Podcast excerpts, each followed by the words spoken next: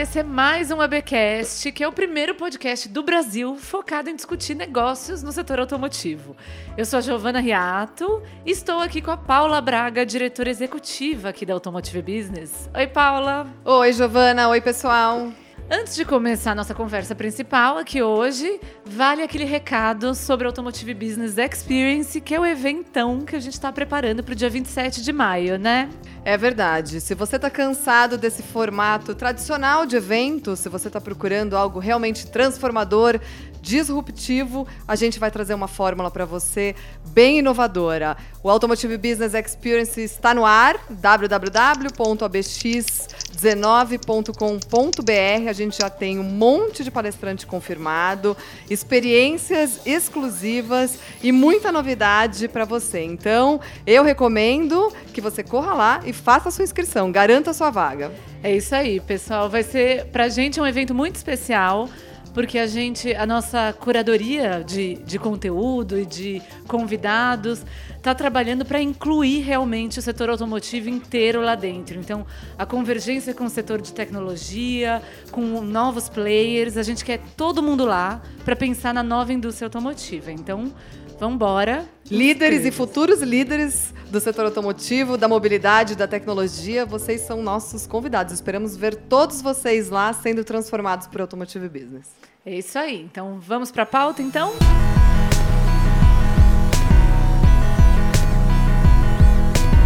Bom, o tema da conversa de hoje é marketing na indústria automotiva. E esse é o primeiro programa de uma série que a gente vai ter mensal sobre o assunto. Então preparem-se que a gente vai falar muito desse tema por aí. Comigo e com a Paula está um convidado muito especial para falar sobre isso. Nós estamos com o Jaime Troiano, que é fundador da Troiano Branding e autor de dois livros sobre o tema. Jaime, muito bem-vindo. Obrigado, Giovana. Obrigado, Automotive Business. Imagina, me conta um pouco o foco do seu trabalho hoje, como que você tem conduzido as coisas. Então, a nossa empresa tem exatamente 25 anos, estamos na verdade, durante esse período, completando as celebrações do 25º ano, o que não é muito fácil no Brasil, né? Opa. Quem é empresário no Brasil Nunca. sabe disso. Mas estamos muito felizes com isso, a gente tem uma carteira de clientes relativamente estável. E o que a gente sabe fazer bem, de que a gente gosta muito, é fazer com que as marcas desses clientes sejam verdadeiras e supremas ferramentas de negócio não só negócio no sentido mercadológico da porta da rua para fora, mas como um instrumento interno que gera orgulho, que torna o crachá que a pessoa carrega no peito mais pesado, né? que faz com que o domingo à noite seja menos doloroso para quem vai trabalhar lá na segunda, por saber que vai para uma empresa que alguma coisa de valor tem. E o nosso trabalho, então, hoje oscila muito entre a gestão de marca da porta da rua para fora e da porta da rua para dentro nas organizações. A gente gosta muito do que faz, somos apaixonados por isso. Falou dos dois livros, tem mais um chegando, tem mais outras edições de outros livros escritos em conjunto com outras pessoas no mercado. E, eh, enfim, estamos muito contentes de poder completar esses 25 anos assim, com bastante orgulho. Agora conta pra gente uma coisa, Troiano. É, acho que todo mundo faz essa pergunta para você, né? Não sei se tem algum segredo aí, Qual mas como é que a, a gente pergunta? consegue construir uma marca forte? Tem um passo a passo? Tem algum segredo? Enfim, conta pra gente. Olha, é, é, o tipo de receita de bolo difícil uhum. de dar certo se você tratar apenas como uma receita. No caso do bolo, é fácil, você põe o palitinho lá de vez em quando e tira, e quando estiver molhado, você não tira. Para a marca é um pouco diferente, né? Uhum. Acho que há muitas ideias importantes que têm que ser consideradas, mas pelo menos três eu acho essenciais. Três. A primeira delas é eliminar aquilo que a gente chama de vaidade corporativa. O que é vaidade corporativa? É aquele sentimento de que o gestor da empresa, seja o fundador, sejam os dirigentes, sabem absolutamente tudo a respeito do que aquela marca, aquela empresa representa para os outros e ignoram qualquer tipo de vento fresco que venha da porta da rua de fora para dentro. Então, esse é o primeiro passo importante, eliminar a vaidade. Aliás, lembro muito de uma frase que eu queria que fosse minha, mas não é, do Jeff Bezos, né? que diz o seguinte: um dia perguntaram para ele, por favor, o que, que você acha que é uma marca? Ele falou o seguinte: marca. Marca é aquilo que falam de você quando você está fora da sala. Ou seja, a marca é aquilo que fica, é o resíduo de todas as atividades que aquela empresa desenvolveu, é o sentimento último, né? que fica no plano perceptual e dos sentimentos a respeito de alguma coisa que você foi construído. O Carlos Drummond de Andrade, nosso, um dos maiores poetas nossos, né, tem um poema que eu uso muito para ilustrar isso, que se chama Resíduos. E no poema dele, ele fala de diversas maneiras o seguinte: de tudo fica um pouco. E vai descrevendo, fica um pouco disso, fica um pouco daquilo, fica um pouco do teu queixo, no queixo da tua filha e assim por diante. Então eu acho que o Jeff Bezos queria, de alguma forma, lembrar do poema do Drummond de outra forma. Então esse é o primeiro ponto, é eliminar a vaidade corporativa. O segundo ponto é consistência. Que significa, hoje, mais do que nunca, você imagina quantos pontos de contato Quantas faces uma marca ou empresa tem com todos os seus públicos? Centenas, em algum Centenas. Em a gente casos. costuma fazer ah. esse trabalho para alguns clientes de mapear quantos pontos de contato ela tem com o mercado. Outro dia nós fizemos isso para uma universidade. Deu 138 pontos. Fizemos isso para um resort há pouco tempo que fica aqui no interior de São Paulo, a Mavsa, né? ali Cesário Lange, eram 150 pontos de contato. Meu Deus. Se você não tiver alguém ou algumas pessoas que conseguem tratar isso com uma certa sinergia, organizar esses pontos de contato, você não cria consistência. E quando você não cria consistência, você não cria uma marca com uma voz única. Então, o segundo ponto é criar consistência. Isso vale para empresas grandes, médias e pequenas. Talvez para as pequenas até mais ainda. Isso é interessante, é, falar das pequenas e das médias, né? É, porque nas pequenas a pessoa acha que tem outras coisas tão importantes quanto isso, mas tem, mas isso é fundamental também. Vai desde a forma como o telefone é atendido, como o uniforme da pessoa é, é, é, é usado, quanto o material gráfico da empresa, enfim, todos esses pontos têm que estar de alguma forma organizado de uma maneira muito sinérgica, né? As pessoas ainda pensam muito em branding para grandes empresas, né? Então é interessante você falar um pouco isso quando a gente olha para as pequenas e para as médias, né? Todo mundo encara o branding como um processo caro ou algum planejamento muito, né, difícil de ser feito. Você precisa ter muitos profissionais, enfim. Então é interessante. Eu diria que ele não é barato, porque uhum. nada é barato de alguma forma, claro. mas tem coisas que são caras, mas tem valor. E uma das coisas que tem valor é o quanto eu estou comprometido em organizar esses pontos de contato da minha marca com o mercado. Isso vale para uma empresa que está começando agora. Né? Ganha-se muito com isso, economiza-se muito em comunicação, em comunicação no sentido mais amplo do termo, seja digital ou clássica ou, ou, ou offline. Né? Mas isso ajuda muito a criar essa visão sinérgica do que, que aquela marca representa. Eu costumo dizer, eu sei que é uma pressão feia, mas gosto de falar o seguinte: quando você não faz isso, em vez de uma marca, você cria um suru brand. Um suru brand. Suru brand. Eu sei que já me disseram para não ficar falando isso, mas é tão clara a ideia, né? Então, para evitar o suru brand, portanto, consistência. Esse é o segundo ponto. E o terceiro ponto é o seguinte: nem pense em falar de alguma coisa que tenha a ver com a sua marca, importante que tenha a ver com a sua marca, a sua empresa, para fora, sem envolver antes o teu público interno. O teu público interno, teus colaboradores são os principais embaixadores da sua marca, são eles que, em última instância, precisam acreditar naquilo que você está dizendo. Então, antes da porta da rua para fora, as pessoas que trabalham na empresa, sejam empresas grandes, médias e pequenas, precisam estar convencidas e, vamos chamar assim, entre aspas, evangelizadas sobre qual é o papel e os princípios que aquela marca tem. E isso traz um desafio para RH também, né? Se a gente for pensar, porque você acaba é, tendo que encontrar profissionais engajados né, com o seu propósito, com a sua marca. Então, acho que RH tem um papel importante também aí nesse. Paula, que bom que você fez ponto. essa pergunta, porque hoje eu diria que mais ou menos 30, 40, 40 não digo, mas 30% das nossas principais interfaces nas empresas, dos nossos clientes, são profissionais da área de recursos humanos, de talentos humanos, o nome que você queira dar. Nossa, Principalmente, é um RH marqueteiro. Assim, é um marqueteiro. RH que tem consciência de que, olha, ele precisa ter ferramentas de, de engajamento que são criadas por empresas que podem ajudá-los para o trabalho dele ficar mais poderoso, né? Isso acontece o tempo todo. Né? Em várias empresas com que a gente trabalha, é difícil, mesmo que ele não seja a principal interface, que eles não venham a ser envolvidos. Às vezes até o pessoal de marketing acha estranho. Vem cá, eu posso conversar com a turma de RH também? E eles falam, mas por quê? Falou, porque marca é uma propriedade coletiva, todos de alguma forma precisam ter uma participação na sua construção, no seu gerenciamento. E além disso, o pessoal de RH costuma se sentir muito desamparado quando isso não acontece, né? Então eu acho que você ter um aliado dessa área de recursos humanos é fundamental dentro da empresa. Muito legal. A gente falou até de propósito, né? É, é interessante porque a gente, no final de 2018, é, lançou uma pesquisa chamada O Perfil do Líder do Setor Automotivo. E uma das perguntas que a gente fez para essa liderança que foi uma pesquisa respondida por 605 líderes do setor automotivo, foi exatamente a questão do propósito. E a gente pediu para que eles contassem para a gente qual que era o propósito da empresa.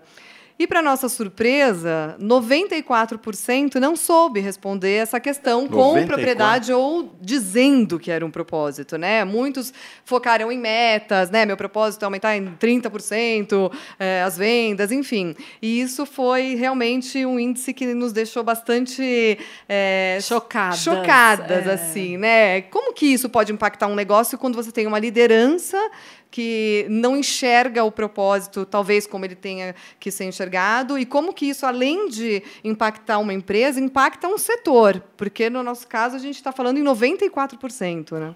É um número alarmante, né? eu acho. Imagina se fosse o inverso, o poder que isso teria para desenvolver negócio, para alimentar o engajamento e para, no fim do dia, se gerar mais resultados. Né? Eu não sabia desse número tão alto assim, mas indiretamente a gente sente isso. A gente sente de duas maneiras. Uma é há uma grande confusão hoje no mercado quando se fala de propósito. As pessoas confundem propósito com missão, porque missão é aquilo que eu sei fazer bem. Confundem com visão, que é aquilo que eu quero ser no futuro. E esquecem que propósito não é nem uma coisa nem outra. Missão é o, vamos dizer assim, o que, o, o visão é para onde e o propósito é por que, que eu existo, qual é a razão de ser da minha empresa, de que maneira ela contribui para o desenvolvimento do negócio e da sociedade, né? Você consegue dar um exemplo, Consigo, assim, é, vários. Repente, real? Real, de, lógico, vários. Visão, visão e propósito para mostrar essa diferença. O meu livro tem vários exemplos reais. Um automotivo que... seria legal, é, né? De repente. É tem algum um que vem automotivo, eu tenho um próximo que é, é, automotivo em certo sentido, que é a Sintel. Legal. Né? A Sintel, até se vocês quiserem explicar para os teus ouvintes aí o que é a Sintel, vocês talvez mais em condições do que eu. Mas a Sintel é uma empresa fantástica que faz uma conexão entre os fornecedores uhum. e a indústria de automóveis. Então, nós ficamos impressionados quando eles nos mostraram o seguinte: qual é o número total de itens que são transacionados entre quem fabrica, quem produz, o fornecedor e quem consome. É uma coisa. O, o cidadão comum, mesmo profissional, não tem ideia da quantidade. Não. Se essa transação não for organizada de uma forma muito meticulosa, quase como uma joalheria, a indústria para de um lado, para do outro, ou para dos dois. Muito bem. Dentro da Sintel, no trabalho que a gente fez, o primeiro passo foi vamos escavar dentro da história da Sintel. Eu posso citar os nomes do Wagner e do Rafael, né? que são as pessoas que foram nossas interfaces diretas dentro desse projeto, e a partir deles, outras pessoas da emprisa o que é que a Sintel faz e por que, que ela faz, de onde ela vem, que significado tem esse trabalho do dia a dia. Quer dizer, e pouco a pouco nós estamos percebendo, junto com eles, eles foram grandes co-participantes desse projeto, o seguinte, então, coautores quase, né? Uh, que a pessoa que se senta na Sintel para fazer uma planilha, organizar um pouco essa transação, se ela não tivesse a dimensão do que é o papel que ela tem, até onde isso vai, o trabalho dela fica mais sem graça. Sim. Eu costumo fazer uma comparação que eu acho que eu já fiz até em algum evento de vocês, é. que é a história de o cara que é obrigado a selar um cavalo sem saber porquê, em plena Idade Média, e pouco a pouco ele vai percebendo que aquele cavalo é para ser montado por um general que comanda o exército, que vai em busca da reconquista de Jerusalém. E aí ele fala: ah, já sei, ao celeste cavalo vou me transformar num verdadeiro instrumento de Deus ao reconquistar Jerusalém, por exemplo. Então a pessoa que se senta e tem essa operação banal, às vezes, de fazer uma planilha, ou de tomar uma nota de alguma coisa, dar um recado, mas não tem a dimensão do verdadeiro propósito daquela empresa, o trabalho fica mais chato, a produtividade cai, o brilho da marca diminui. No caso da Sintel, o propósito dela acabou sendo sintetizado numa frase que é: Nós conectamos, você avança.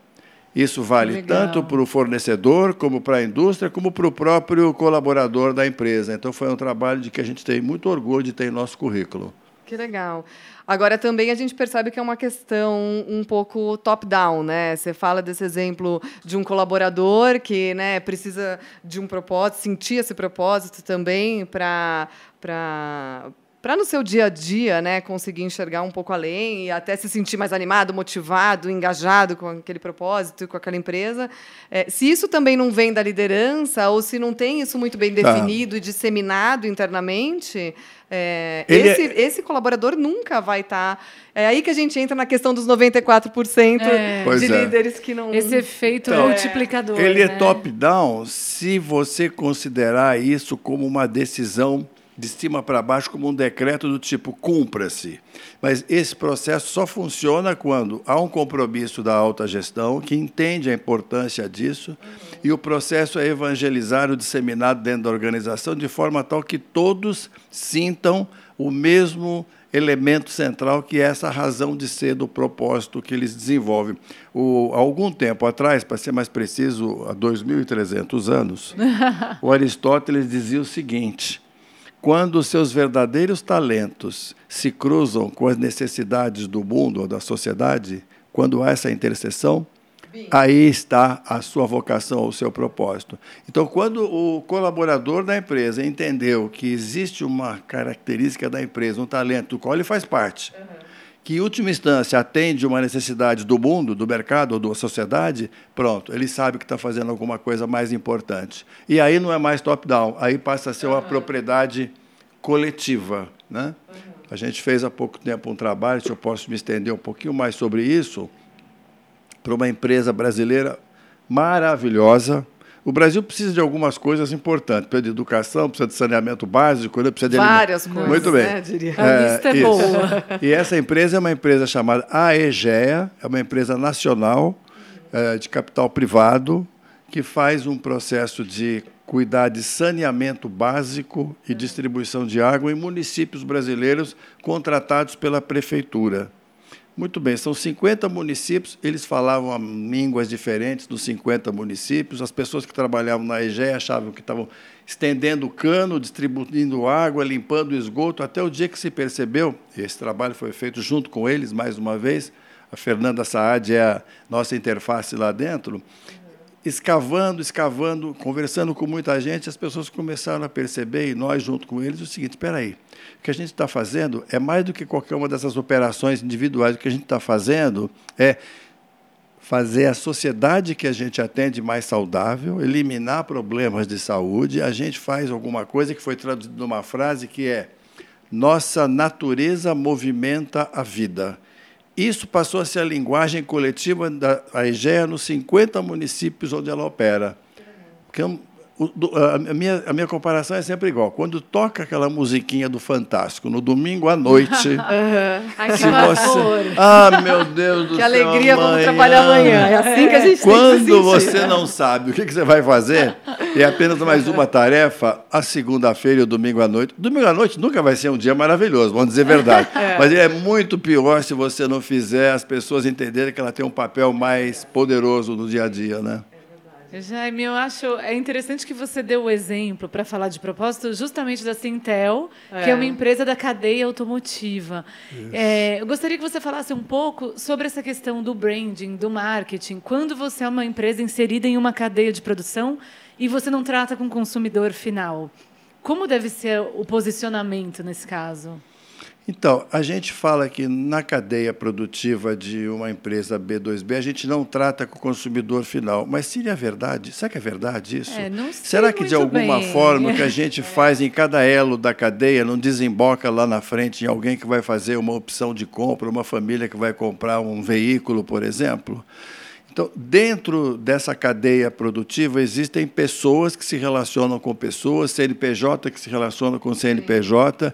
Então, o respeito de uma pessoa, de uma empresa pela outra, depende muito de fatores técnicos, de especificações técnicas de produto, de qualificação, mas depende muito do que, que aquela pessoa que me atende representa na relação que eu tenho com ela e da empresa dela com a reputação que ela exibe. Então, eu acho que há uma grande ilusão ainda de que B2B não precisa de branding. Né? Eu acho que B2B hoje é uma das grandes áreas que está nascendo para o branding, porque percebeu o seguinte: eu preciso fazer com que a minha empresa, a minha marca, e quando eu falo de marca, eu estou falando daquilo que o Jeff Bezos falou, daquilo que é mais amplo, que é o significado que ela tem, acabe tendo importância para todos com quem eu me relaciono. Né?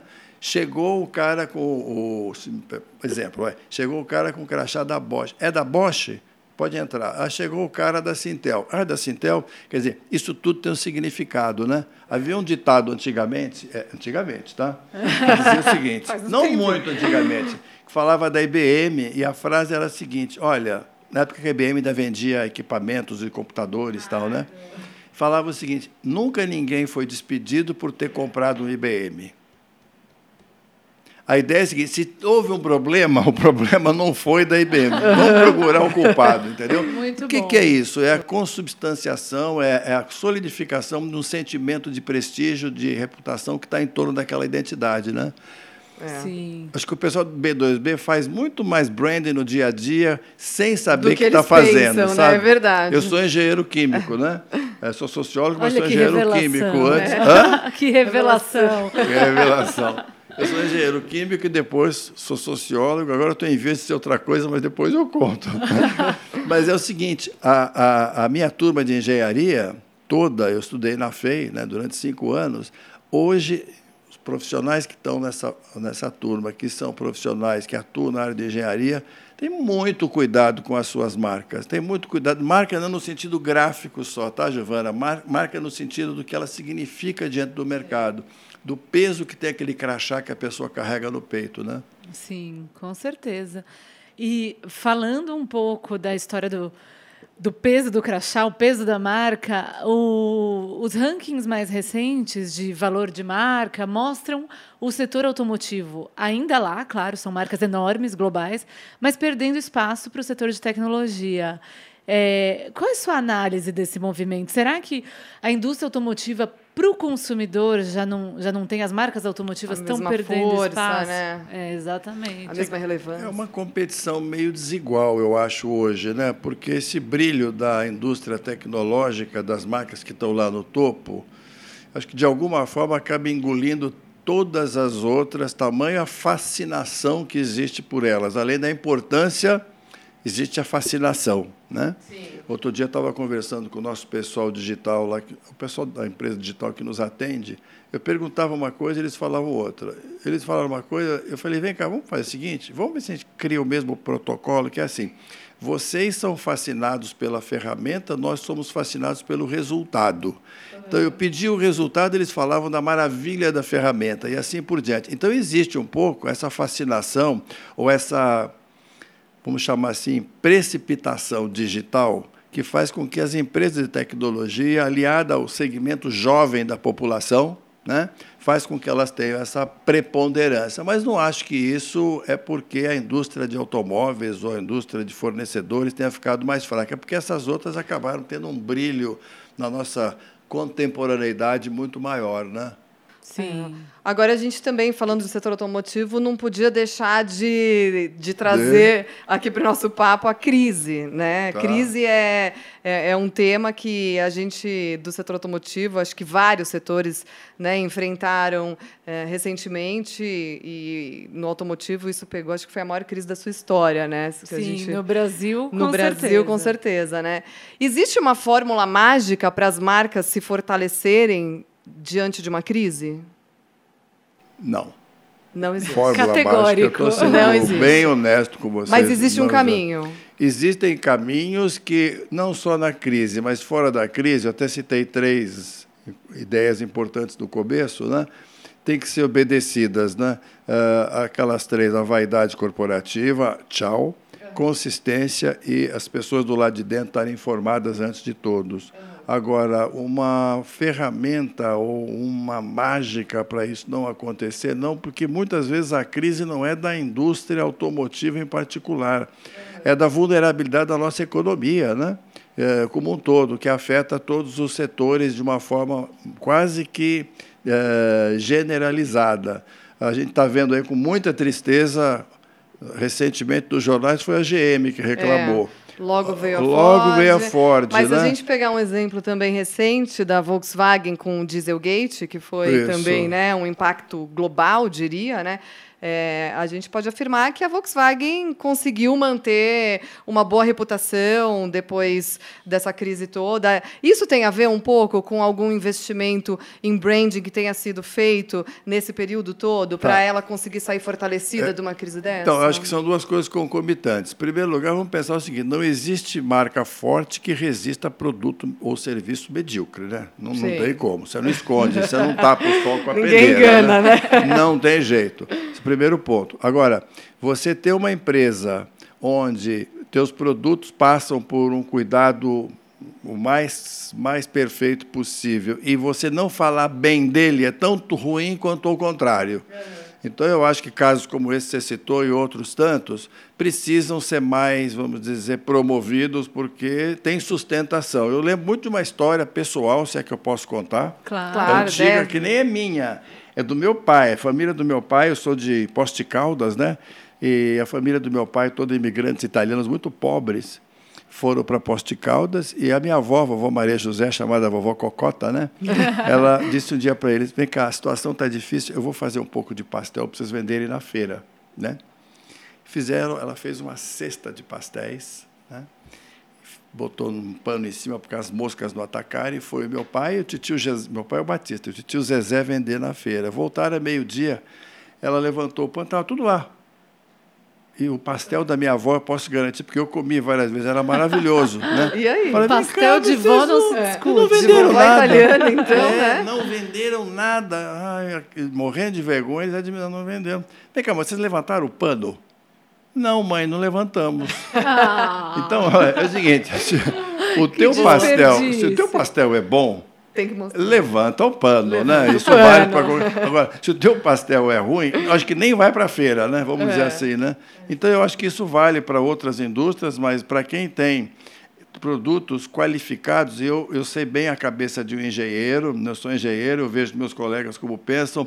Às vezes eles acham que o produto é tão maravilhoso, é tão fantástico, não precisa ficar falando dele. Ele, ele, ele se fala por si próprio. si ele vai- próprio, né? Mentira, não é assim, né? Então as coisas têm que ser concomitantes quando o produto é bom. Isso ajuda muito a passar por momentos difíceis, né? Você não ficar parado, quieto, porque o silêncio é uma fonte de suspeição, não tem jeito, né? E o branding tem que ser reinventado também sempre, né? Diria.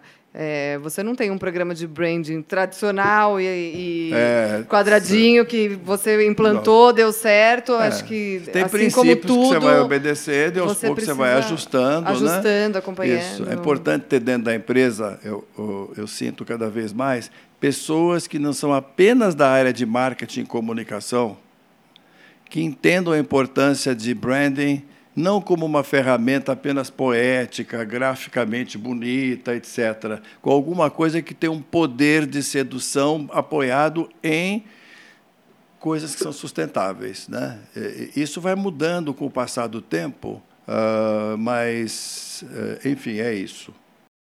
E a gente precisa falar de neuromarketing agora. Acho que não, não podemos perder. Botar né, eletrodos na É. cabeça. É, assim, essa coisa meio. soa meio futurista, né? É. Mas E que é um. Aparece bastante no seu livro também. Aparece. um A gente está fazendo a lição de A casa. lição de aqui. casa aqui. É, conta pra gente, Jaime, em- em que momento isso se aplica, de que forma isso ajuda as marcas a conhecerem o consumidor melhor. Posso dar o nome do meu livro? Claro. Esse, esse livro que você citou chama-se Brand Intelligence, né? uh, como as marcas alimentam a empresa, movimento a economia tal. O primeiro é um livro que se chamava Marcas no Divã, que, aliás, quem quiser pode baixar de graça em e-book no nosso site, no www.troianobranding.com. Né? Bom, falando de neuromarketing, no, no começo dos anos 2000, final dos anos 90 2000, houve uma tentativa de transpor para a área de mercado alguns princípios, algumas ferramentas de neurociência. Né? Só que foi uma coisa precipitada, porque para fazer estudos de neurociência ou de neuromarketing em mercado, se esbarrou em algumas questões éticas, porque você usava equipamentos médicos, os médicos reclamaram com toda razão que você está fazendo uso indevido disso. Né? E, além disso, tinha um problema sério. Quando você fazia um, sei lá, uma ressonância magnética para saber o que a pessoa acha de um determinado anúncio, de um determinado produto, você tinha lá certas áreas do cérebro que são ativadas, mas você não sabia é o seguinte, por que, que isso foi ativado? Os porquês ficavam ainda no ar. Uhum. Né? Bom, o tempo evoluiu e outras formas novas, menos invasivas, isso é importantíssimo, né, de neurociência, neuromarketing, começaram a ser usadas. A que nós, não é a única, mas vou falar daquela que a gente usa, em que a gente acredita muito, foi criada pelo Dr. Gerald Zaltman, que é um, um pesquisador da área de comportamento humano há muito tempo, né, tem N livros, que ele desenvolveu e patenteou na Harvard Business School. É uma técnica que se chama Z-MET, é Z-M-E-T. Zaltman, o nome dele, Metaphoria elicitation technique. O que, que isso é, como isso é feito de uma forma simplificada? A pessoa com quem a gente conversa sobre um determinado assunto seleciona para nós com antecedência algumas imagens sobre um determinado tema. Por exemplo, o que, que é uh, um automóvel de luxo? Exemplo, exemplo, tá? Então ele traz, ou ela traz na entrevista, uma série de imagens que representam isso. Não obrigatoriamente o automóvel, mas imagens que evocam o sentimento do que é um carro de luxo. Exemplo. E durante a entrevista a gente faz um trabalho que se chama de, de ledre ou de escalada, que a partir de cada uma dessas imagens a gente vai subindo mentalmente, construindo um mapa mental do que cada uma das palavras que ela usa remete a outras, até construir um grande mapa mental que está, está no, é uma das coisas que está no livro. A gente faz 15 a 20 entrevistas, não precisa de mais do que isso. Isso depois é passado por um software que reduz tudo a um mapa único. Né?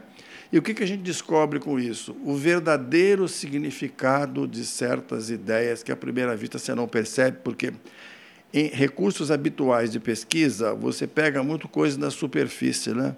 Então, precisa tomar muito cuidado com isso, até porque o consumidor diz o que pensa, mas faz o que sente. Né? É então, então e, a, e a, essa técnica de neurociência tem essa capacidade de penetrar mais intimamente na cabeça dessas pessoas. Nós fizemos só um exemplo para ficar mais claro, porque está muito no ar, né?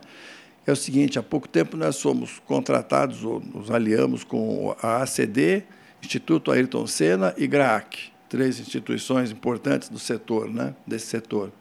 E a ideia era a seguinte: por que, que certas pessoas põem a mão no bolso para fazer uma doação em dinheiro e outras não? À primeira vista parece uma pergunta banal, ah, é, porque eu tenho. Bom, quando a gente fez esse trabalho em profundidade usando essa técnica, descobriu coisas muito mais poderosas, né?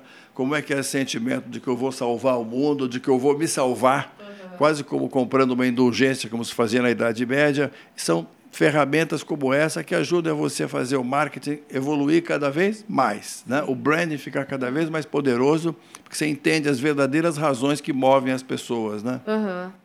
Podemos dizer quase que é o futuro da inteligência de mercado, assim. É, Olha, Paula, vem para substituir a, a, pesquisa tradicional? É, tá. Vai evoluir é, para esse lado tá. ou não? Olha, faz-se muita pesquisa de todos os tipos, cada uma para uma finalidade. Isso não mata as formas tradicionais de pesquisa, apenas a gente combina cada técnica como se fosse uma caixinha de ferramentas para cada necessidade em particular. Uhum. Né? Uh, essa é usada em alguns momentos, talvez em outros não seja tão necessário isso, porque a, a, a, informação que vem da pesquisa mais factual você pode obter por outros meios, né? Uhum. Mas, de maneira geral, ela tem essa utilidade maior quando, em casos mais delicados, você não consegue entender. Há pouco tempo nós fizemos um estudo para uma empresa eu não posso falar o nome, mas uma empresa farmacêutica que vendia, vendia não, vende, remédios para a área respiratória. Desde pro, problemas respiratórios mais diversos, desde uma simples asma, simples modo de dizer, porque uhum, simples, é, é, simples é para quem não, não tem asma, né? Simples. Até problemas com efizema, coisas seríssimas tal. E pouco a pouco a gente foi descobrindo por essa metodologia é o seguinte: o remédio não cura o problema respiratório. Esse remédio cura a ausência de relacionamento social. Quer dizer, respirar para nós, que é um negócio tão tranquilo, é. eu estou respirando. Você não... é. Quer dizer, corta a respiração, você quebra os laços sociais das pessoas, né? é. né?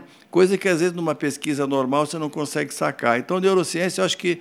Eu não diria que é o futuro, viu, Paulo? Eu acho que já, já é, é, o presente, presente. É o presente. Ela vai é. evoluir mais, certamente uhum. outras coisas mais sofisticadas virão, porque como você mesmo falou, branding não pode parar, não pode depender sempre das mesmas caixinhas de ferramenta, né? Sim, muito bem, gente. Estamos, como sempre, estourando tempo. Mas eu queria fazer uma última pergunta. Por favor. Eu acho que, que o Troiano pode dar é, uma, uma luz essa, aí para o é pessoal é de marketing difícil. e comunicação, né? Qual que vai ser o futuro desse profissional? A gente sabe que ele está sendo impactado por um monte de novas plataformas, tecnologias. Ele tem que ser um profissional mais analítico, né, mais conectado com todas essas soluções. Mas que mais? Como que é esse profissional do futuro? O profissional de marketing e de comunicação do futuro. Sim. Uh, ou do presente, como ou do você presente. É, ou do presente. Eu acho que ele já está em gestação, sabe? É. Os que eu conheço mais avançados nesse processo evolutivo darwiniano, vamos assim, de adaptação, né? são aqueles que deixaram de pensar em marketing como uma ferramenta de caráter mercadológico e passaram a entender de fato aquilo que é importante para a sociedade no sentido mais pleno do termo. Então, são profissionais que deixaram de fazer só escolas de comunicação, né? são profissionais como eu, por exemplo, modéstia à parte, né?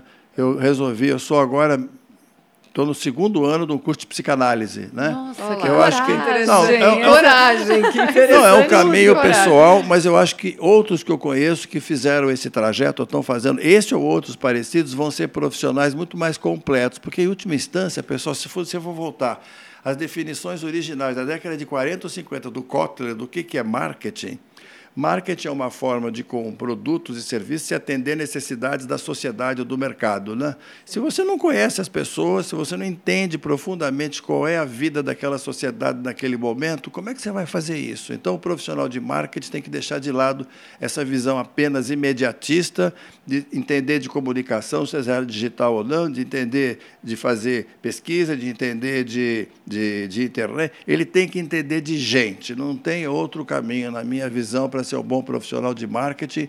E eu acho que bom profissional de marketing e de outras áreas dentro de uma organização. Né? Entender de gente. Porque, em última instância, eu estou abolindo da minha vida, do meu discurso, a palavra mercado.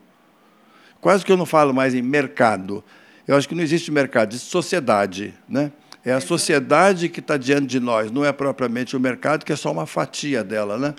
Eu não falo assim, Giovana, você que é eleitora, não, não preciso falar, você é eleitora, mas é um é, ser humano. Um ser humano inteiro. e assim por diante, né? Sim, com certeza. Boas dicas. Bom, muito legal, Jaime. Super legal obrigada pela participação. Nós, infelizmente, temos que encerrar, né? É isso aí. Uma pena. O papo está muito bom. Está ótimo. Tá Eu gente, que agradeço muito. Tá bem, então. Vamos lá, gente.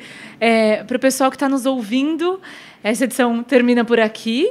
Se tem uma coisa que a gente odeia é ser as únicas vozes da sala, né? Então, por favor, você que nos ouve, fale com a gente. É isso aí. Escreva, comente, né? Escreva por, por e-mail, pode enviar para mim, Giovana, com dois N's, arroba portalab.com.br. Manda suas ideias, comentários, sugestões. Críticas. Exato. Críticas educadas. Críticas né? educadas, construtivas. e siga a gente no seu agregador de podcasts, para não perder sempre que um novo episódio for ao ar. É isso. Muito obrigada. Obrigada, pessoal. Muito obrigado.